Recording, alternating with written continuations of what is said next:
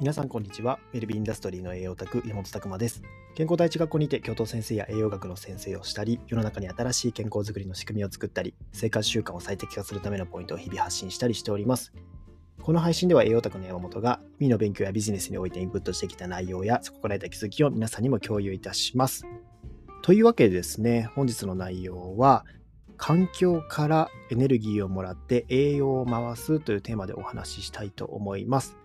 先にですね、近況の報告の方させていただくと、最近結構ちょっとドタバタしておりまして、今、あの健康第一学校のですね、中身の再ブラッシュアップみたいなのもかけ始めてるんですけども、えー、このですね、面白い機能が一つ LINE に追加されてですね、まあ、あの健康第一学校の運用の中で LINE のオープンチャットみたいなのを使ってるんですけども、その中でですね、新リリースした機能として、中でクラブハウスみたいな、ね、あの音声配信のライブ配信みたいなものができるようになったっていうのが一つあります。本当にですね、えー、先生方がこう、まあ、壇上に上がってそれを皆さんリスナーの方が聞いてるとかそういったコミュニケーションが取れるようなですね機能がオープンチャットに加わったので、まあ、これかなり使えるなと思って今楽しみにしているんですよね。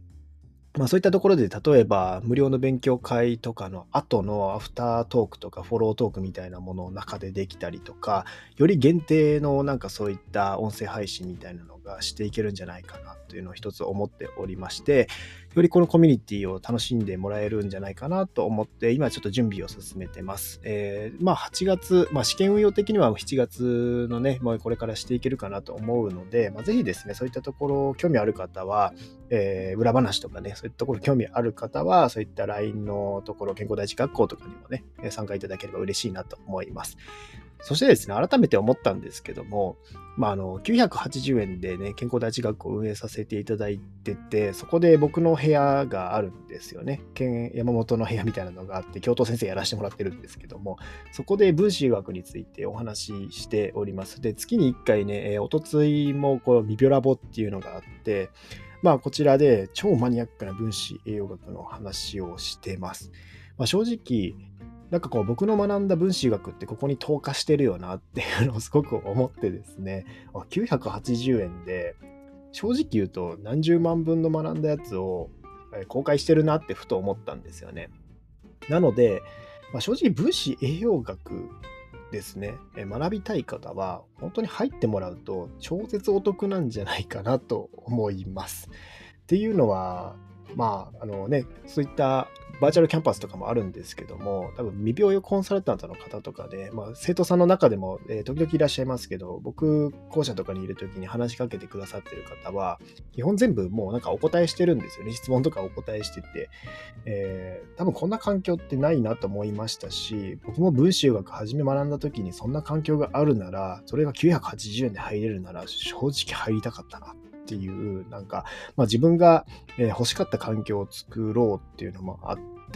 まあ、この音声配信もそうなんですけども、まあ、最近ちょっと栄養の話から感情の話とかにこう入れ替わっちゃってますけども、まあ、両方大事なんですよね。なんか分子栄養学も確かにめちゃくちゃ楽しいんですけども、そういった感情的なところもやっぱつながってるしっていうところで、まあ今日は環境と感情の、えー、環境と感情とか栄養の話っていうのをつなげてお話ししようと思ってるんですけども、もうそういったところもですね、めちゃくちゃつながるなと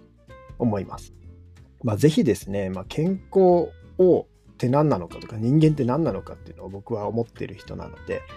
まあ、そういったところをですね、深掘りしたい方とかは、ぜひなんか積極的にコミュニケーション取ってきていただけると嬉しいなと思っております。まあ本当に980円っていうところで、えー、ここまで公開してるのは稀だなと思ったので、えー、正直分子栄養学はなんか僕は趣味なんですよね。言ってしまうと、一つ趣味みたいなところがあって、まあ、それはもう公開してもいいんじゃないのっていうふうに思っちゃってる部分はあるので、まあ、ビジネス的にね、えー、やらないといけない部分は多々あるんですけまあその部分っていうのはうまく、えー、僕と仲良くなっていただければいろいろお伝えできるかなと思いますので、ぜひよろしくお願いします。あとですね、まあそのおとついのミビュラボとかでもめちゃくちゃ感動してね、えっと、それもアーカイブに残ってるんで、健康第一学校入った方はね、見ていただきたいんですけども、僕ちょっと泣いちゃったんですよね。えー、まあ後半の話でね、コンサルタントの方からの発表コーナーってあるんですけども、その中の話がね、本当に嬉しすぎて、まあ嬉しいのとともになんか本当に良かったねっていうような感情とかがまあ溢れ出てですね、泣いちゃって、それが他の方にもね、えー、伝染してね、なんかめちゃくちゃ感動的な回になっちゃったっていうのもありますし、えー、そういったところですよね、もう見ていただけるので、なかなか僕のこういったなんか音声配信で淡々と話しているところとは違う一面も見ていただけるのかなっていうのはあるので、ぜひね、それアーカイブに残っちゃってるので、えー、もう泣いちゃったのはね、残っちゃうんですよ、全部。っていうところで、えー、興味ある方はですね、えー、それもアーカイブ見ていただければと思います。前半めちゃくちゃ栄養のマニアックな話してるので、後半泣いちゃってるっていうね、なんかこの情緒不安定感すごいんですけども、まあ、ぜひね、その、えー、体感もね、えー、まあ、稀なので、はい、そういったところも楽しんでいただければと思います。はい。ちょっと前置き長くなっちゃいましたけども、今日のお話ですね、本テーマの方は、環境からエネルギーをもらって栄養を回すっていうところですね。環境っていう要因は相当偉大だなっていうのは思ってます。で、不調な方、まあ、結構いらっしゃるんですよね。ただもう環境から悪い影響を受けまくって、それがループしてる方っていうのもめちゃくちゃいるなというふうに感じてます。まあ、本当にね、環境を変えれば、人付き合い変えれば、その回るエネルギーが変わるよって話ってあると思うんですけども、まあ、実際、もうそれはあると思いますね。僕もすごく、えー、存在するなと思います。ある意味、このチーム未病の環境とか、健康第一学校の環境とかって、やっぱ自分がやりたいように作れるっていうのは一つあるんですよね。だからその環境の心地よさみたいなところも、ある意味こっちの提供するそういった循環次第だなと思っているところがあって、だから、まあ、正直チーム未病の方とか、まあ、交流会とかよくするんですけども、なんでこんなに心地いいんだろうみたいな環境が出来上がってるんですよね。その2日前のね、僕が泣いちゃった話も、その話に通ずるかなと思うんですが、やっぱこの環境に入ったことで気づきを得て、こう自分の価値観みたいなものが変わりましたっていうところ、ウェルビーチェックに出会って、まあ、そういった環境に出会って、なんかこう自分の考え方っていうのが改めて変わって、こうこれからやろうとすることが決まってきましたというところでね、まあ、そんな環境を提供できていることが嬉しすぎて、その場は泣いちゃったんですけども、なんかね、あのー、やっぱり一つ環境を変えるとか、そこに飛び込んでみるとか、今の悪い流れを断ち切るっていうのは、すごくですね、勇気のいることなんですけども、まあ、そこから得れるエネルギーって全然違うなと思います。まあ、これ量子力学的に話すとね、科学的にもまあある程度証明されてきてるようなものなのかなと思います。まあ、量子っていう世界ですよね。まあ、分子学とかどちらかというと細胞とか分子レベルなので、顕微鏡とか使えば目に見える範囲の話なんですけども、量子とかでいくともっともっと細かい世界の話で、えー、まあ、全てのものは量子でできているっていうような考え方ですね。まあ、物理学だと、もうこれが圧倒的、ね、量子力学っていうのはもう解明されてて、その量子の力を使って量子コンピューターとかできてるわけなので、原理原則としてはあるわけなんですよね。ただ見えないえー、領域を扱うので怪しいとも思われてしまいますけどもでもそういう定義がなければそういう現象が証明できてなければ、まあ、この技術できないよねっていう技術は再現化されてってるのでなんとなくこう見えてないものっていうのがあるんだろうなっていうのが分かっていきます。まあ、宇宙っていうのを見てみるとなんで宇宙があるのって正直誰もまだ説明できないですけども何かしらね、えー、大きなエネルギーが動いているし、まだ未知のものがたくさんあるっていう、えー、そういった分野があるんじゃないかなって思ってて、まあ、量子力学的に考えると、まあ、全てのものはフォトンというね、えー、量子っていうところ、まあ、さらに細かくしていくと、もっともっと細かい世界あるわけなんですけども、まあ、その量子がこう振動して震えていて、まあ、その人間になったり、コップになったり、パソコンになったり、まあ、様々ね、えー、環境すらもそうなんですよね。だから、この環境のエネルギーって舐めちゃダメですよっていうのは、一つ、これ重要なところで押さえておいてほしいんですよね。で、やっぱりここ心地よいとか、ここなんか感覚的に良くないとかっていうのは人間多分持ってるんですよね。まあこのスピリチュアルとかの感性強い方っていうのはよりそれが強くあると思います。なんか僕も実はですね、まあ、ちっちゃい頃ってそれが強くあったのかなっていうところで、今も若干あるんですけども、やっぱここの空気良くないよねっていうのがざわざわっとする感じとか、あとやっぱり神社とかそういう寺とかっていうのは、あれ気が高いとかよく言われますけども、めちゃくちゃ澄んでるんですよね。き綺麗な感じ。だからすごいエネルギーをもらえるなっていう感覚もあって、やっぱその、えー、地球とか宇宙考えると、この歪みみたいな感じでよどみとかよ、なんて言うんですかね、そういった、えー、ところは存在するんだろうなっていうところ。なんでああいう神社とかがあったかとかっていうのも、ある程度やっぱそういう場所にですね、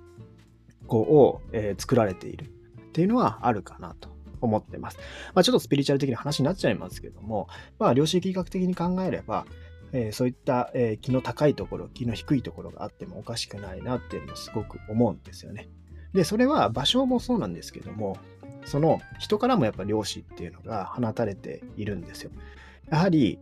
まあ、振動数の高い高いエネルギーを持っている人が集まればその環境っていうのはすごくエネルギーの高いものになるっていうのはこれはあって、えー、そこに向けてですね前向きに頑張ってる人が集まってる場所とかにまあ自ら身を置くっていうのは結構そこからエネルギーをもらってですね自分の価値観とか行動を変えていけるきっかけにもなるなと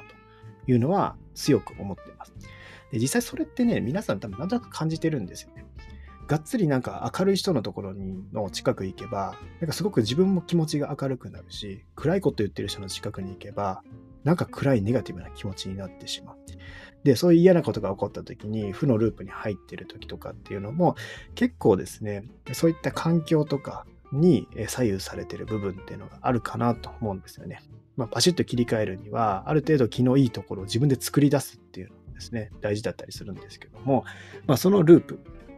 みたいなところ。なので住む場所とかもめちゃくちゃ重要ですし、自分なりにそういう環境で切り替えられるような場所を見つ,、え見つけておくとか。結構自然の中とかそういう、えー、波動としてはいいですよね。そういった形で、えー、すごく心地よい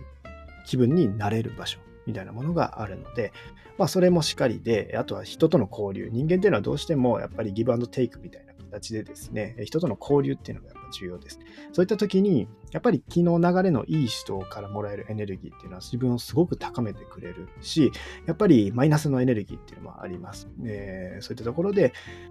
この循環っていうところがあるので、まあ、その部分ですね、まあ、僕は、まチーム未病とか、まあ、健康第一学校とかね、えー、僕の周りに関わっていただけた人には、そういった環境を作っていきたいなと思ってやっておりますので、まあ、ぜひ興味ある方はですね、えー、まあ、まだ提供できているかどうかっていうのは、これは本当に 不確かな話なんですけども、僕なりにはそういった、えー、環境、エネルギーを与えられる環境っていうのを作りたいなと思ってるので、まあ、ぜひ興味ある方はですね、一緒に、えー、そういったところを参加いただければ嬉しいなと思っております。で、その環境からエネルギーをもらって気持ちが前向きになれば、やっぱり栄養素っていうのも回り周りが良くなるなっていう実感もあるんですよね。まあ、そういったところでよく言ってますけども、まあ、ストレス一つ、まあ、ストレスって本当に天敵です。